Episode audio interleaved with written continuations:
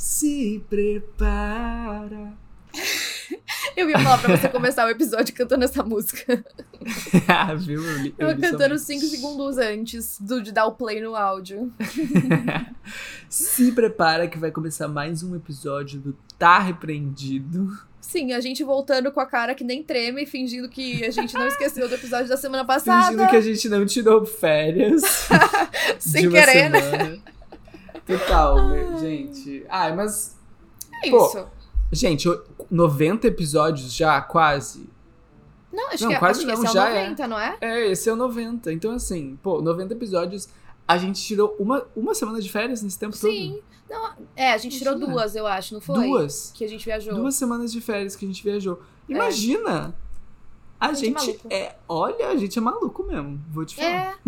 É, é verdade. Gente, acho que um dia a gente precisa programar férias assim. Um mês. Não, brincadeira. Não vou falar disso. É que um mês a gente não vai conseguir. A gente já É. sabe que a gente não vai aguentar. Sim, a gente é ansioso. A gente é muito ansioso pra parar um mês. Pois é, mas é isso aí, tamo de volta. Várias coisas pra falar nesse episódio de hoje. Tenho atualizações do, do último episódio que eu comentei do cara lá do TikTok. Ah, é? Conta. Lembra aquele cara que eu falei pra vocês que aparentemente tinha descoberto um serial killer nos Estados Unidos e estava fazendo vários vídeos investigando? Lembro, sim. Gente, surgiu. Ah, ele se queimou, eu acho. É que assim, não tem nada comprovado ainda, mas eu fui acompanhando, né? Porque primeiro ele postou um vídeo super suspeito. Ele falou assim: Hum. gente, solucionei o caso. Nessa Ué? madrugada, descobri uma placa de um carro que eu já mandei pros detetives e eles já estão procurando na base de dados de quem é esse carro. E aí eu pensei, bom, se você realmente tivesse descoberto a placa do carro, você não ia poder estar divulgando essa informação, né? Exatamente. Principalmente é que, que daí- falar. Se é um serial killer, ele deve ter conhecimento dos seus vídeos e aí ele vai lá e simplesmente troca a placa. Sim, né? atrapalhou completamente a investigação. Exato. E aí, em um dos vídeos, ele tinha falado que o FBI já tinha tentado contratar ele duas vezes. E ele colocou um print da tela do e-mail deles tentando contratar ele. Mas aí, outra pessoa falou que, na verdade, aquele e-mail que você recebe é quando você se aplica pra algum trabalho do FBI e eles respondem automaticamente aquilo, sabe? Meu Deus. Então já era uma mentira. E aí, aí ele já tava se queimando, a galera já tava começando a desconfiar que podia ser mentira. E aí depois ele postou um vídeo falando que, nossa, ele tava com muitas tarefas e muitos projetos, que ele precisava se organizar. E ai, como seria bom se eu tivesse um aplicativo que me ajudasse a me organizar desse jeito. Ah. E aí mostrou um aplicativo que, por coincidência, ele é o cofundador pra ajudar Ah, ele a organizar as tarefas. Ai, meu. Sério, gente, não, aí depois que ele postou isso, daí, nossa, a galera caiu em cima. Ele até fez um vídeo pedindo desculpas, falando que ele não devia ter misturado essas duas coisas da vida dele. E foi muito suspeito, porque antes dele começar com os vídeos da investigação, ele já tinha postado um outro vídeo falando que ele estava ansioso para uma entrevista de trabalho para ser um dos cofundadores do aplicativo. Então foi muita coincidência que depois que deu certo o aplicativo, ele viralizou na internet com esses vídeos e aí o, o aplicativo postou um artigo falando como o cofundador tinha viralizado na internet. Então, assim, foi tudo Hum. muito suspeito. E não tem nada comprovado dele realmente, de fato, admitir que era tudo mentira ou explicar a situação. Mas, e, e, assim, não é mentira que as pessoas desaparecem e estão morrendo, porque isso acontece, né? Tá acontecendo no mundo todo. Mas a gente não tem nenhuma prova de que os casos estão relacionados pra ele falar que era uma, a mesma pessoa. Ou que de Então- fato esteja acontecendo uma investigação sobre isso, né? Sobre um Sim. serial killer. Exato. Então, hoje as pessoas acreditam que era tudo uma farsa pra promover o aplicativo. É, é nesse ponto que a gente tá. Pode ser que mude, tudo até semana que vem, mas é até aí onde Sim. que eu tô entendendo desse- dessa história toda. Meu Deus, que loucura. que Muito louco. loucura. E eu achei muito grave, né? Porque se ele tá usando de vítimas reais e famílias que estão sofrendo com isso pra pra promover, promover o negócio aplica- dele. Nossa. Brincando até com as caso. famílias das vítimas, né? Tipo, dando esperanças, de repente, de solucionar o crime, de. É muito Pois é. complicado isso. Se for esse o caso mesmo, ele errou bastante. Mas vamos ver, né? Se ele vai falar alguma coisa, se a gente vai ficar sabendo algo que é verdade, não sei. Cenas dos próximos episódios. Veremos. Veremos. Pois é. Falando em veremos, acabei de assistir o Linha Direta que voltou, tu viu? Ah, você assistiu? Eu não assisti ainda. Eu Só fiquei assisti. sabendo de algumas coisas do episódio. Me conta o que tu ficou sabendo. Então, foi o caso da Eloá, né? É Foi. que eu, eu ouvi muita gente falando do envolvimento da Sônia Abra... Abraão. Abrão, nesse aham. caso que eu não sabia que tinha rolado. Não sabia? Cara, é Não. muito bizarro. Simplesmente ela ligou pro, pro sequestrador durante o sequestro. Ela ligou pra casa onde eles estavam, né, em cárcere. E começou a falar com ele e negociar com ele, como se ela fosse a polícia. Só que era a Sônia Abrão ao vivo na TV. Tipo, ela transmit, tava transmitindo tudo isso ao vivo no programa dela. Ou, Que enfim, não sei qual absurdo. programa era. Tipo, usando Doido, como né? se fosse um filme, né? Como se não fosse realidade. Então, até o, o Linha Direta fala sobre isso. Eles não citam ela em nenhum momento, mas, Uhum. enfim, todo mundo sabe que, é, que era ela que ligou, né? Tem vídeo no YouTube, tem vídeo em Uhum. qualquer lugar na internet desse momento. E eles falam que um dos principais erros. Aconteceram vários erros por parte da polícia, né? Que, enfim, tem, tem muitos, mas também da mídia, né? Que levou esse caso quase como um reality show, eles falaram no, no programa. Nossa, verdade. era cobertura 24 horas, então, tipo, se, se virou um circo aquilo ali, sabe? Sim. Ai, que absurdo. E uma coisa que eu fico em dúvida: como será que ela conseguiu o telefone do cara, né? Tipo, alguém forneceu com certeza. E outra, como que deixaram isso acontecer, né? É. Imagina. Eu- e, e, eu não tipo, pelo que eu entender. tinha lido, eu não sei, eu li isso na internet, mas pelo que eu tinha lido, parece que já tinha sido combinado que ele ia entregar a Eloá, né? Que ela ia sair. É, então. E aí, por conta do que a Sônia fez, ele. O, o, o, a- eu não sei como é o nome do cara. O- Lindenberg. É. Parece que ele entendeu que ele tava tendo essa fama, né? Que o Brasil inteiro tava assistindo, e aí ele decidiu ficar por mais tempo. Exatamente. É, eles até falaram isso no linha direta no, no programa. Eles falam que ele- havia sido feito um trato né, entre a polícia, o irmão da Eloá e o Lindenberg por telefone, em que ele ia tipo, se entregar e tal ali nas próximas, nos próximos momentos. Nesse meio tempo, até ele se entregar, foi a ligação dela. E aí, o Lindenberg, né, o, o- o promotor conta na- no linha direta que o Lindenberg se assistiu enquanto ele estava ao vivo, ele percebeu a Ah, repercussão. ele assistiu. Ele estava assistindo tudo, ele estava Uhum. vendo tudo na TV. Ele entendeu a repercussão e por isso ele decidiu postergar ainda mais. E aí o, o combinado que eles tinham feito, né? Caiu, Uhum. quebrou, enfim. Então é complicado. Meu, que absurdo. Nessas horas eu fico pensando como é importante a gente divulgar esses casos pra não acontecer de novo. Porque, por exemplo, isso saiu agora no linha direta, mas, por exemplo, no caso do Lázaro, também foi a mesma coisa. A mídia atrapalhou demais. Ele tava acompanhando Uhum. onde a polícia achava que ele tava pra ele conseguir fugir. Então, assim, Exato, não dá, eu acho. né? Isso eles falam também no linha direta, olha eu. Ah. Eles falam também que o problema, na verdade, porque assim, existe o lance do acesso à informação, né? Todo mundo tem que ter informação, é um direito de todos. Sim. Tipo, então a imprensa ela cumpre um papel nisso. Só que ao mesmo tempo o problema é essa é, cobertura 24 horas, é esse tipo é, não é só dar informação, é falar todos os fatos em todos os momentos. E aí, o, enfim, o, o criminoso, a pessoa ali, ela acaba se favorecendo. Isso só favorece ele, na verdade, Sim. né? Ou ela, enfim. Ahn, É que é Então- complicado, né? Você pensar qual é o limite do que você pode divulgar pra não atrapalhar a Exato, investigação, ao mesmo tempo que você quer exato. manter as pessoas informadas, né? exato. Eu acho que a polícia e a imprensa de- devem trabalhar muito juntos, assim, É. né? Pra conseguir é, manter as pessoas informadas, mas ao mesmo tempo não prejudicar a investigação e a operação, enfim. Sim, é igual naqueles casos que a gente fala de serial killer, que às vezes eles mandam alguma carta e eles falam, não, essa a gente vai divulgar estrategicamente pra ver Exato. se ele vem, aparece, ou essa a gente Exato. vai esperar mais um pouco pra ver se chega outra, né? Todo Exato, esse tipo, tipo não divulgar pra ver se ele continua fazendo mais, as Isso. cartas, tem tudo isso. Nossa, é isso. estratégia. E eu fico pensando, É muito. hoje, com o mundo que a gente vive, olha o tanto de coisa que você tem que pensar, né? Que você tem É. que levar em consideração. Muito louco. Nossa, imagina. É uma trabalheira. Pois é. Mas assim, eu fiquei feliz que o Linha Direta voltou. Eu morria de medo do Linha Direta quando eu era criança. Nossa senhora, a musiquinha, assim, era muito assustador. Muito, assustador. Muito, né? E a voz do cara que apresentava era assustadora. Sim. Agora é o Bial, né? Eu É acho que ele dá uma amenizada, porque Dá. a gente tá mais acostumado com ele. Talvez não é aquele clima sinistro, assim, de OVNIs. Eu não sei porquê, eu sempre associava o Linha Direta com OVNIs. Pra mim era. Eles falavam muito de alienígena, eu morria de medo.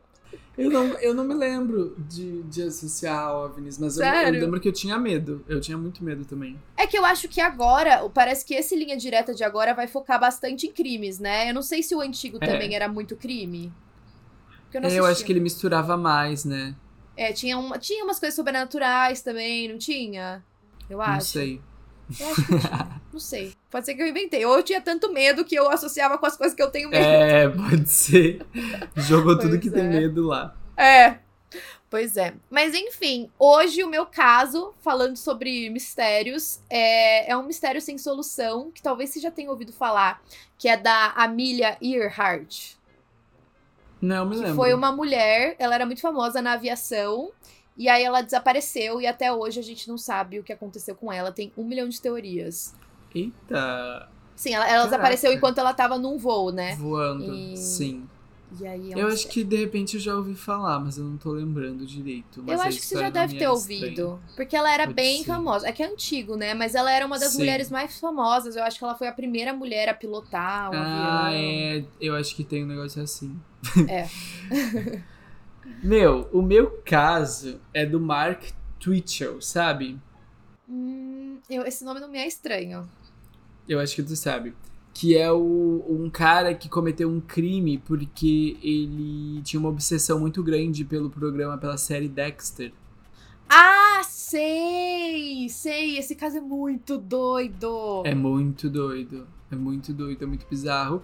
E também fala um pouco sobre o que a gente estava falando antes, né? A mídia nesses, nesses casos. Pois é. Que, claro, Dexter é uma série fictícia, mas retrata um serial killer, então. Sim.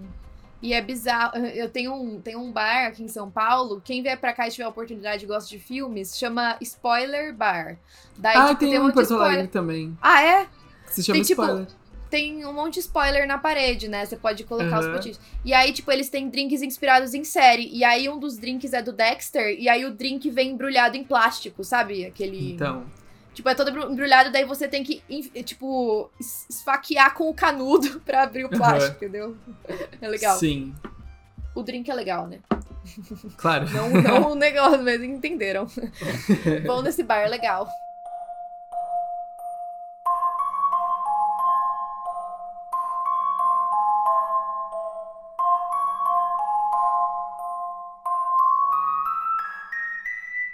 Então vamos lá. A Amélia, vou chamar ela, eu não vou falar Amília, Amélia. Amélia. Amélia. Eu acho que o sobrenome dela se pronuncia Earhart, não Earhart, mas é isso. Bom, ela foi uma aviadora americana, uma das mais célebres do mundo, a primeira mulher a voar sozinha pelo Oceano Atlântico. Ah. E aí, ela desapareceu em um voo em 1937 e é um mistério até hoje o que aconteceu com ela. Então, primeiro vamos falar um pouco sobre a história dela. O pai dela era advogado e a mãe vinha de, de, uma família muito rica. E aí, desde quando ela era criança, ela era muito aventureira, independente. E, né, isso, tipo, ajudou muito ela a se desenvolver e tentar coisas novas. E aí, depois que os avós dela morreram, a família passou por dificuldades financeiras e o pai dela começou a beber muito. Ele virou, tipo, alcoólatra, foi muito difícil. E aí, eles começaram a se mudar de, com frequência de cidade. Aí a mãe dela acabou recebendo uma herança e aí por isso ela começou a frequentar a universidade. Depois, ela teve uma visita de uma das irmãs dela e aí ela desenvolveu interesse em cuidar de soldados feridos na Primeira Guerra Mundial. E aí ela deixou a faculdade para se tornar auxiliar de enfermagem em Toronto. Depois da guerra, ela ingressou num programa de pré-medicina na Universidade de Nova York, mas saiu em 1920 porque os pais dela insistiram que ela morasse com eles na Califórnia.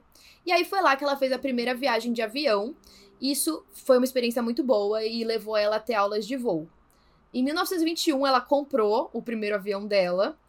E aí tem o nome do avião, mas eu, sei lá, gente, irrelevante, eu não sei marca, não sei diferenças de avião. E dois anos depois ela obteve a licença dela como piloto. Foi aí que daí ela mudou para Massachusetts e lá é, ela, meu, ela tinha, ela fazia vários trabalhos sociais, ela ajudou num lar de imigrantes e continuou perseguindo esse interesse dela pela aviação.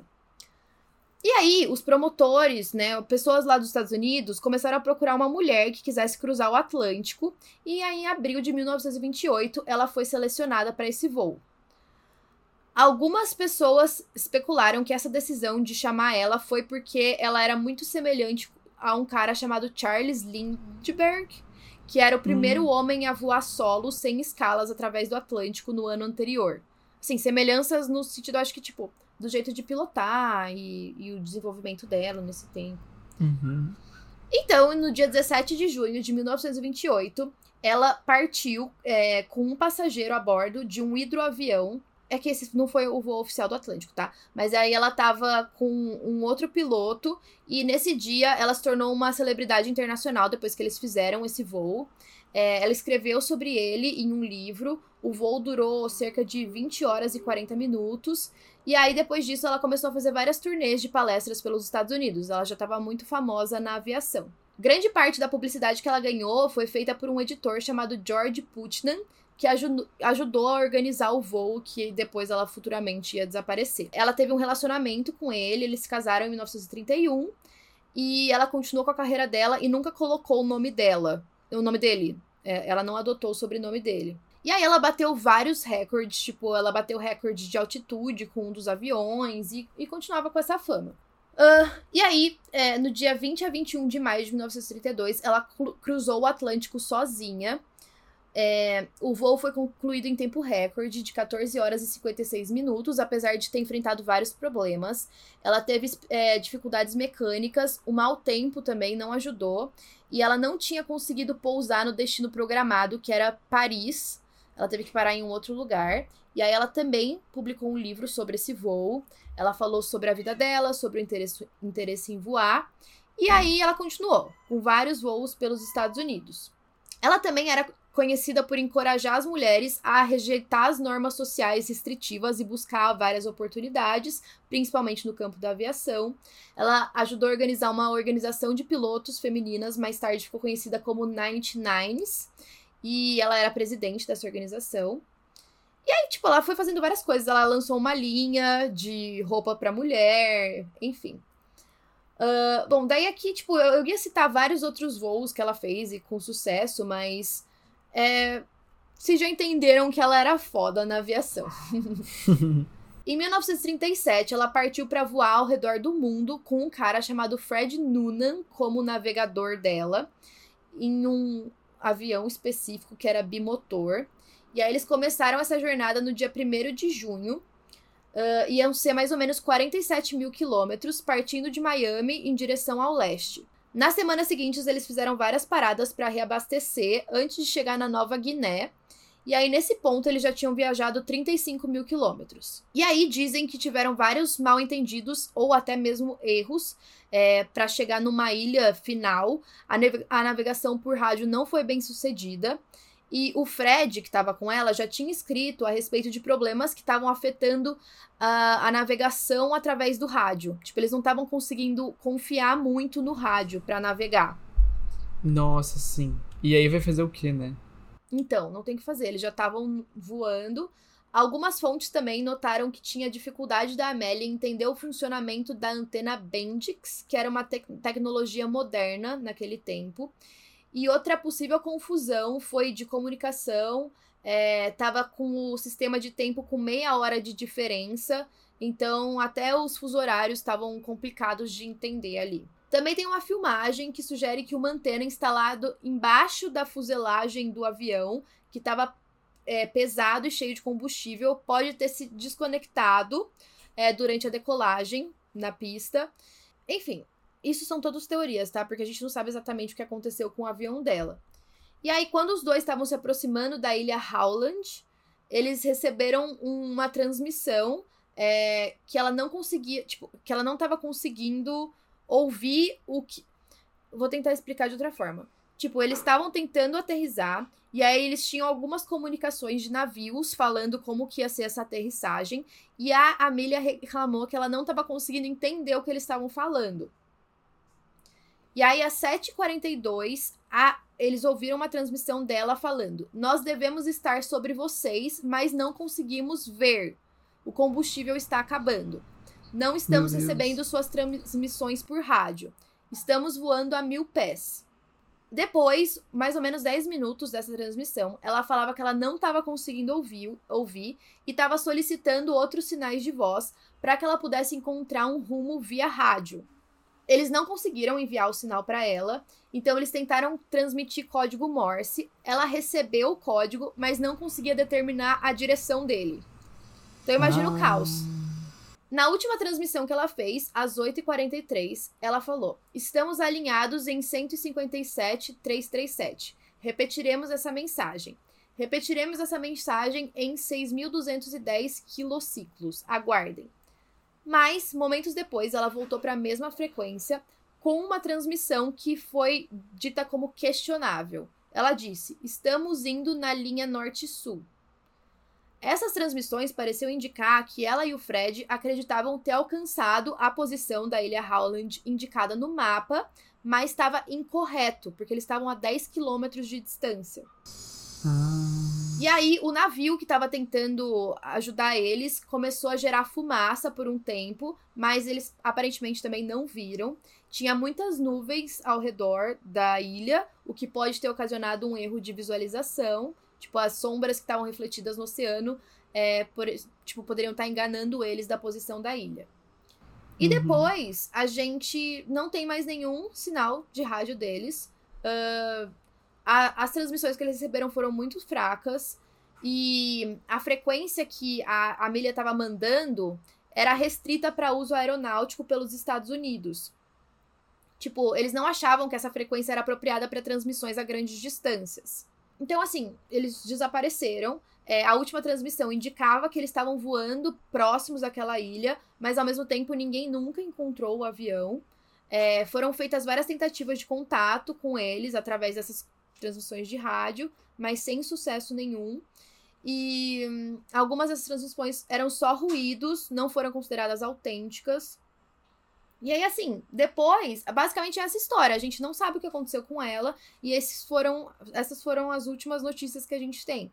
E aí é claro que tiveram várias investigações e várias teorias do que pode ter acontecido. Eles fizeram várias buscas em volta da ilha, é, tanto no mar quanto, tipo, em ilhas próximas para ver se o avião tinha caído, é, se eles tinham algum sinal dela, mas tudo foi mal sucedido. A Marinha dos Estados Unidos se juntou à busca também, não encontraram nunca, nem destroço do avião, nem nada. Uma semana depois do desaparecimento, é, teve uma aeronave que sobrevoou o local e eles informaram no relatório que existiam sinais de habitação recente, claramente visíveis, ah.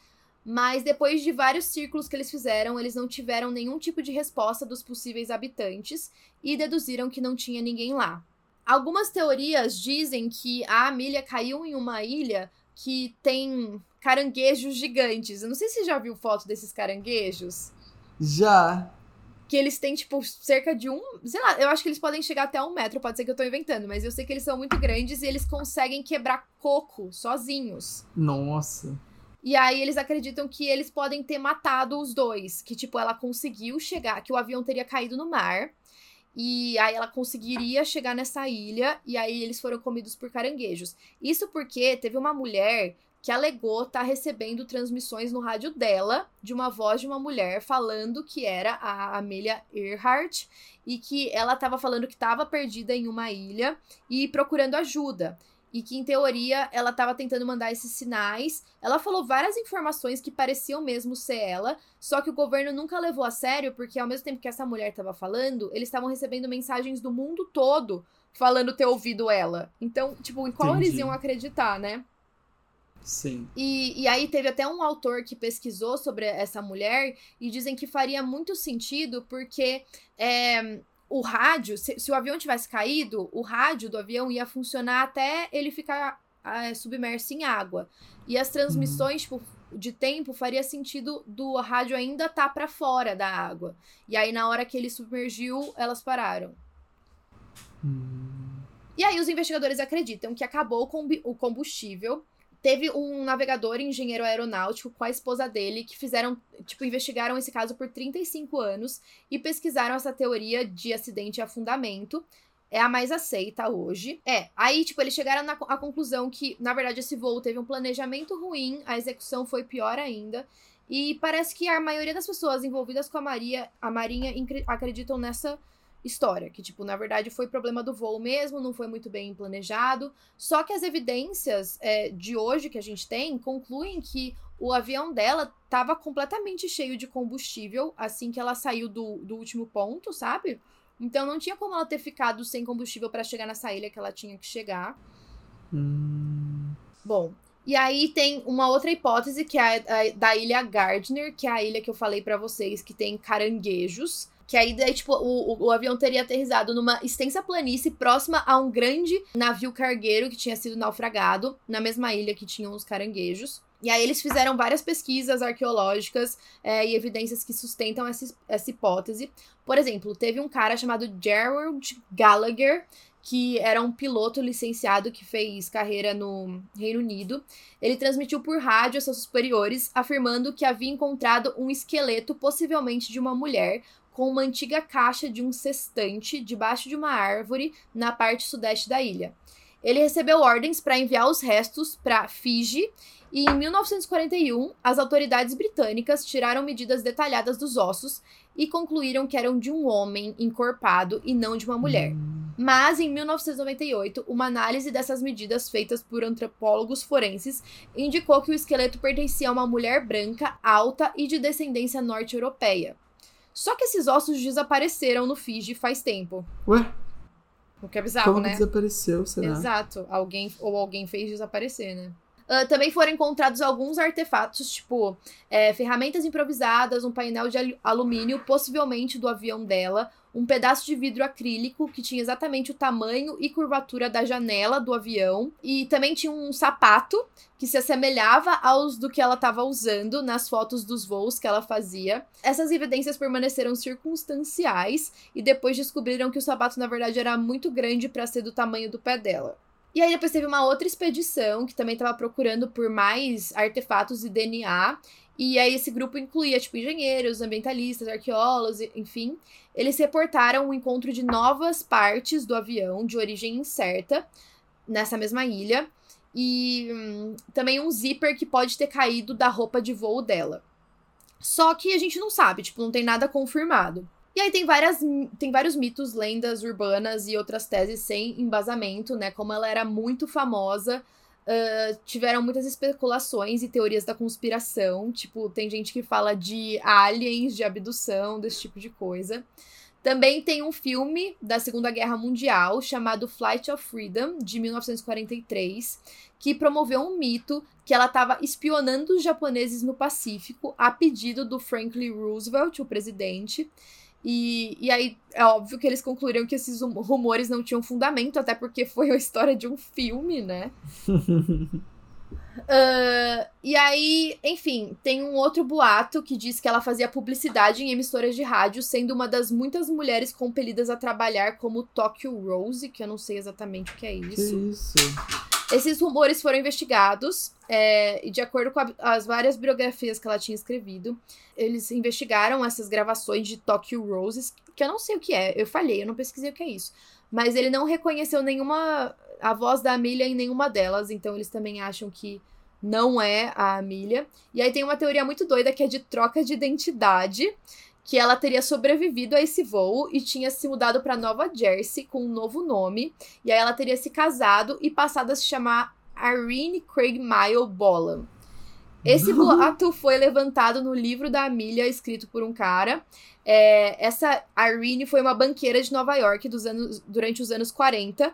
E, tipo, ela era uma pessoa real, ela negou que ela era a Amélia. Ela entrou, inclusive, com um processo pedindo um milhão e meio de dólares por prejuízos e apresentou uma extensa declaração sob juramento refutando esses boatos. É tipo a teoria da Avril Lavigne ter morrido e ter sido substituída, sabe? Tipo... Mas essa é verdade. é, foi Ai, e aí, tipo, esse livro que falava dessa teoria foi até retirado do mercado e foi feito um acordo com a mulher também. É, a vida dela foi documentada toda para eliminar qualquer possibilidade dela ser a Amélia. E um perito forense também contou no National Geographic que estudou as fotos de ambas e citou várias diferenças de medidas faciais. Então, assim, não fazia Imagina do nada você tá de boa vivendo tua vida. E aí tu fica muito famosa, todo mundo começa a achar que tu é o Michael Jackson. Entendeu? Então, imagina. tipo... Meu, é muito doido, né? E aí, tipo, também tem uma outra teoria. É, tem um canal que achou uma fotografia que aparentemente estava nos arquivos do governo dos Estados Unidos em 2017, sugerindo que ela teria sido capturada pelas forças militares japonesas na época que eles estavam em guerra com os Estados Unidos, depois dela ter aterrizado no mar, e aí ela teria morrido nas Ilhas Marshall como prisioneira de guerra. Hum. Então, assim, eu particularmente acho que esses acidentes de avião é muito difícil você sobreviver, né? Se o avião dela de fato caiu, às vezes caiu no mar e, tipo, tem até aquelas teorias do voo da Malásia que, meu, se caiu no mar, os destroços podem estar espalhados por qualquer lugar do mundo. É muito difícil você encontrar, né, e saber é. o que é. realmente aconteceu. Então, às vezes, ela simplesmente, tipo, ficou sem combustível, foi um erro na nave, é, ela não conseguiu controlar, e aí eles caíram, infelizmente, foi um acidente. Mas pode ser, né, que ela tenha caído em algum lugar específico, tenha sido capturada, às vezes as pessoas que capturaram ela nem sabiam quem ela era de verdade, e ela só foi levada como prisioneira Pode ter sido abduzida por alienígenas, vai saber. Ou ela pode ser uma banqueira também. É, ela pode ser essa mulher aí todo mundo. que tá enganando até hoje. Mas enfim, é muito bizarro, porque, tipo, eu não consigo imaginar ela querendo mudar de identidade, sendo que ela tava super feliz com a carreira dela, né? Até então, Sim. e com as coisas que ela tava conseguindo. E aí, imagina, a vida toda tu queria pilotar, pilotar, pilotar, e aí tu nunca mais vai pilotar é... porque tu mudou de identidade. Tipo, não faz sentido. É. Mas enfim, é um, foi um desaparecimento estranho. Eu acho que foi mais estranho ainda porque ela tava no auge da carreira dela, né? Então, infelizmente, aconteceu isso. Mas, Sim. assim, se vocês entraram em, em pesquisarem teorias da conspiração, é que eu nem quis entrar muito nessas teorias porque elas são muito loucas. Mas tem muita gente que fala que é tipo conspiração do governo, todo tipo Nossa, de coisa. Nossa, sim, sempre tem, né? Uhum. É sempre o governo. Sim, conspirando. É. Ixi. É Bom, isso. então. O meu caso não tem muito, muita conspiração nem muita teoria, porque na verdade ele foi solucionado e inclusive depois o Mark Twitchell escreveu um, né, não foi ele que escreveu, mas existe um livro que ele dá depoimentos é, sobre a vida dele, enfim, tudo o que aconteceu. Uhum. Mas, uh, bom, gente, o Mark Twitchell, ele, tipo assim, quem conhecia ele achava que ele era uma pessoa super comum, sabe? Uma pessoa super normal e tal, cotidiana. Ele era canadense, ele tinha 29 anos, tinha uma esposa, uma filha pequena, e ele queria se tornar um cineasta, né? Tipo, um diretor de cinema. E aí, como ele tinha essa paixão muito grande pela a série Dexter, né, que para quem não sabe, a série Dexter é uma série fictícia que retrata o Dexter, ele é um é, investigador, né, forense, eu é, acho. É, ele é tipo forense que fala. Especialista em sangue, é, né, tipo, de cenas aqueles do vigilantes, crime e tal. né, tipo, de querer matar bandidos. É. E é, é como se ele fosse um, um polici não um policial, mas ele é um. É, tipo, ele, ele é, é, que ele, ele faz análise de sangue, né? Isso. Umas coisas assim no laboratório. De cena de crime e é, tal. Ele trabalha junto com a polícia. Isso trabalha junto com a polícia. Isso. E ao mesmo tempo ele é um serial killer, ele tem essa dupla identidade, personalidade. né? Personalidade. E a série retrata isso. E aí o Twitchell era muito fã dessa série e ele começou a planejar um assassinato que fosse semelhante ao o que acontecia na série. Ele chegou a alugar uma garagem, ele encontrou vítimas em potencial na internet e em sites de namoro e aí começou a preparar. Ele, inclusive, preparava a cena do crime muito semelhante à, à da série, porque o Dexter ficou conhecido justamente como tu falou do drink, que era todo enrolado em plástico. Uhum. Ele, ele, botava, né, tipo, plástico no chão e tal, para não sujar, não, não respingar o sangue e tudo mais. Ele era bem limpo, né? Não queria. Exato, exato. E aí ele começou a atrair as vítimas dele. A última vítima, na verdade, uh, ele alegou que foi o Johnny Altinger ele alegou que tinha sido legítima defesa, que ele estava tentando filmar um, um filme ali, e o filme era sobre atrair homens e matar eles dentro de uma garagem, que foi exatamente o que aconteceu. E aí ele tava, alegou que ele estava fazendo um filme sobre isso. E que aí ele teve. O, o Johnny não gostou de ser enganado e ele teve que matar o Johnny em legítima, em legítima defesa. Vamos falar um pouco sobre o Mark Twitchell. Ele nasceu no dia 4 de julho de 79. Ele cresceu em Edmonton, no Canadá. ele sempre se interessou por cinema, se formou, uh, teve um, um, bacharelado em televisão, arte, rádio. Uh, ele fez um, tipo um, como se chama? Um filme, mas que não é oficial. É tipo um... Sei, tipo, um, um filme uma produção menor, assim, sei. É, um fã, fã filme de Star Wars. Uhum. Que até gerou um, tipo, um, um buzz, assim, na internet na época. E, bom, ele pareceu, né, parecia ser super uma pessoa normal e, ao mesmo tempo, ele estava desenvolvendo essa certa obsessão por assassinato e por mortes.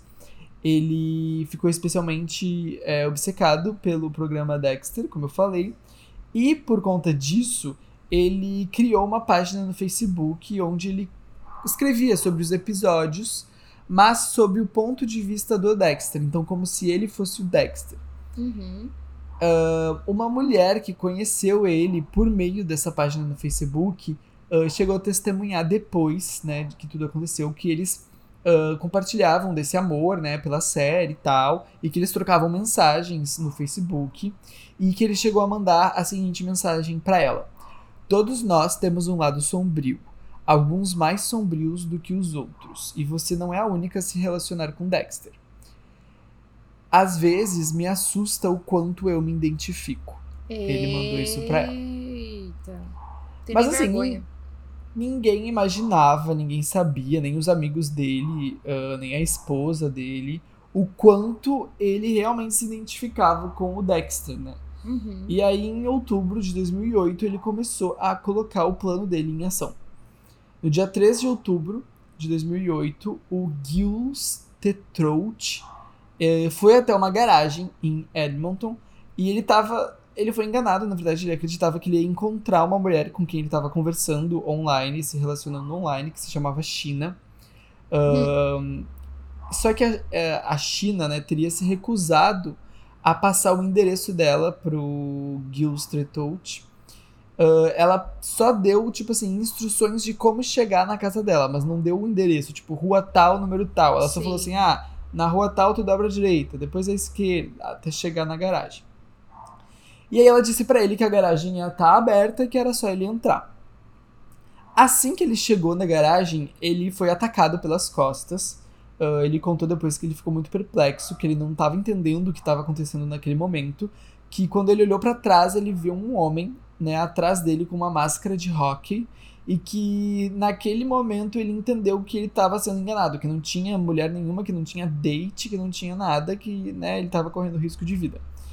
E aí, Gente, sempre marquem primeiros encontros em lugares públicos, por favor. Exato, exato. E aí o, o Twitchell, ele tava com uma arma, mas mesmo assim o Teletout resolveu revidar, tipo, não, não desistiu, sabe? Ele lutou contra o agressor. E aí ele agarrou, conseguiu agarrar a arma, e aí ele percebeu que era uma arma de brinquedo. Ah. E aí eles começaram a brigar, teve uma briga.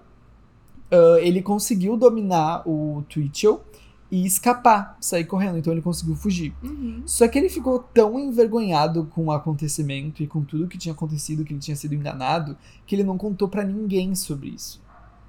Ele deixou imagina. assim. Eu acho que eu iria falar, porque, né, vai que acontece com outra pessoa. E foi exatamente isso que aconteceu. Uma semana depois, um outro homem que se chamava Johnny Altinger, de 38 anos, ele foi também ter um encontro nessa mesma garagem, né? Ele estava sendo enganado. Mesma história, mesma, né? Conheceu uma mulher online que deu as instruções até chegar lá. Assim que ele chegou, a polícia acredita, né, que ele foi atingido na cabeça por um cano. E aí o Twitchell teria esfaqueado ele até a morte, depois desmembrado o corpo dele. Que horror. Alguns dias depois, o Twitchell enviou uma mensagem para um amigo dele no Facebook que dizia o seguinte: uh, Cruzei a linha na sexta-feira e eu gostei. Meu, as pessoas conseguem ficar quietas, né? Tipo. Sempre Muito tem bizarro. uma mensagenzinha, um negócio para incriminar depois. Que bom, né? Exato. né?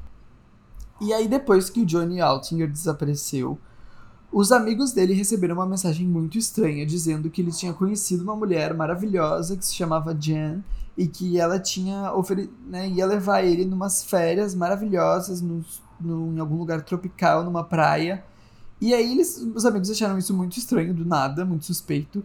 E o Johnny Altinger tinha compartilhado as instruções de como chegar na garagem antes de ir pro date, pros amigos. Ah, por precaução, esperto. Por precaução. E aí os amigos relataram o que estava acontecendo para a polícia, o desaparecimento. E aí a polícia, né, com as instruções, foram diretamente para a garagem do Mark Twitchell. E aí lá eles encontraram uh, a cena do crime, que era basicamente tudo plastificado, muito parecido com o que acontecia na série Dexter. Uh, uma mesa completamente manchada de sangue e com misturado com produtos de limpeza. E aí quando uh, eles encontraram os, né, tipo, o sangue dentro do carro uh, do Twitchell, eles prenderam ele ali mesmo. E era dia 31 de outubro de 2008. E aí o Twitchell dizia que não, que na verdade era um mal entendido, que ele podia explicar tudo. E aí ele falou pra polícia que ele estava filmando um filme que se chamava House of Cards e que o filme era sobre homens mor mortos depois de serem atraídos para uma garagem na desculpa de ter um encontro. Ah, ele, ele contou exatamente o que ele estava fazendo, mas fingindo que era um filme. Exatamente. E ainda roubou o nome de uma série. exatamente. E aí depois o Twitchell disse que atraiu né, uh, a vítima para a garagem uh, porque pensou em atacar realmente eles e deixar eles escaparem para que quando o filme fosse lançado isso fosse uma forma de marketing para gerar um buzz porque ah. aí ele disse que ele ia fazer isso e aí o filme ia ser lançado e essas pessoas depois iam vir a público e falar, ah, isso aconteceu comigo, tal, tal, tal, que era uma forma de gerar buzz pro filme. Ah, até que foi uma forma que ele conseguiu meio que sair dessa, né? Tipo, justificar, sei lá. É, mas uma história muito, muito louca. bizarra, é. muito louca. E aí a polícia, né, achou tudo isso muito suspeito, obviamente. e eles encontraram um arquivo que tinha sido excluído no computador do Twitchell. E o arquivo se chamava SK Confessions. Gente. E aí o Twitchell disse que era um roteiro, isso, mas os investigadores acreditavam que SK era uh, né, as letras iniciais de serial killer, uhum. que seria assassino em série, e confessions, né, seria confessão, confissão, confissão isso. E que na verdade né, aquilo ali não era um roteiro, mas sim um relato do que ele estava planejando fazer, né? O, literalmente o plano dele do que ele fazia realmente. Exatamente.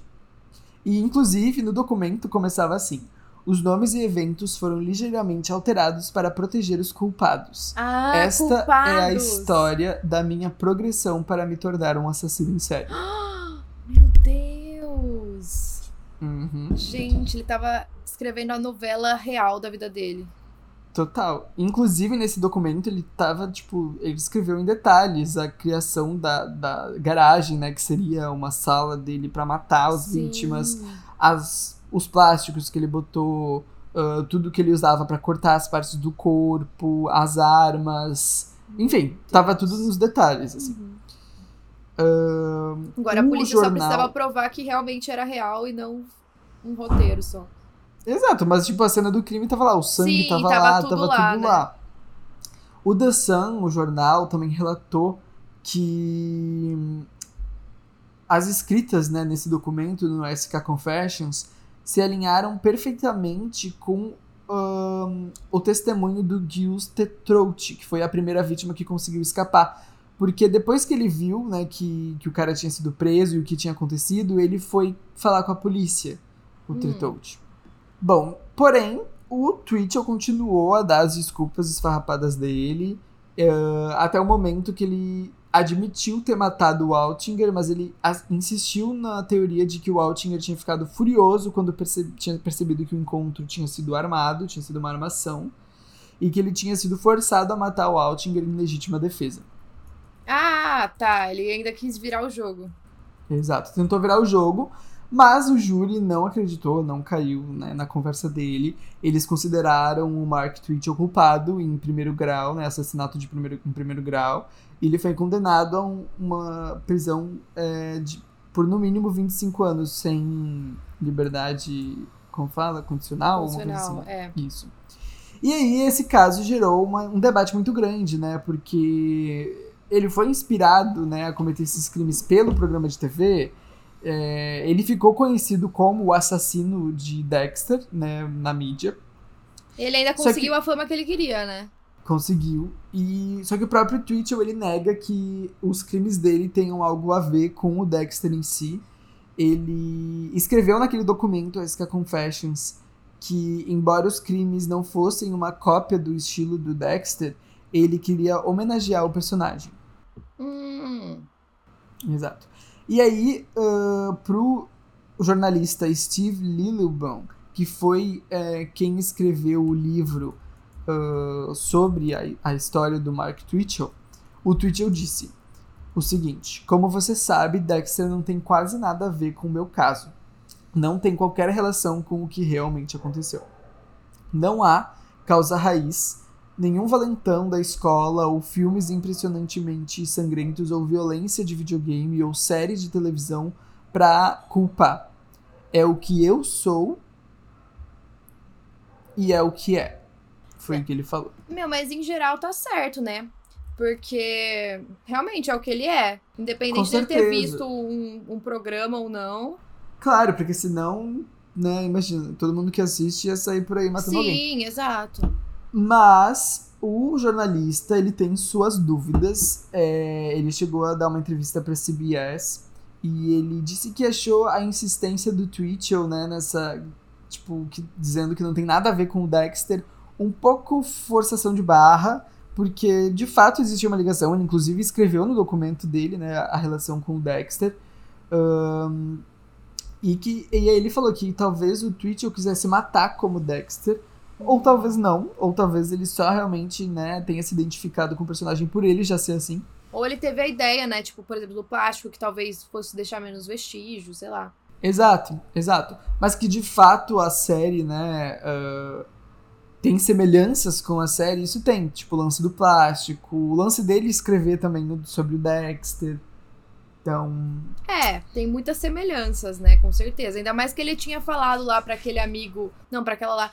Que ele tinha se identificado até demais, né? Com o Exato. personagem. Então. Exato. Um dia muito doido, né? Muito doido. E, tipo, cara. ainda bem que ele escreveu sobre isso, porque foi o que incriminou ele. É. Né? Exato. Ai, ai, essa é a história, gente. Complicadíssimo. Muito complicado. Mas é isso. É isso. Então é isso. Então é isso, gente. Até o próximo episódio. Até.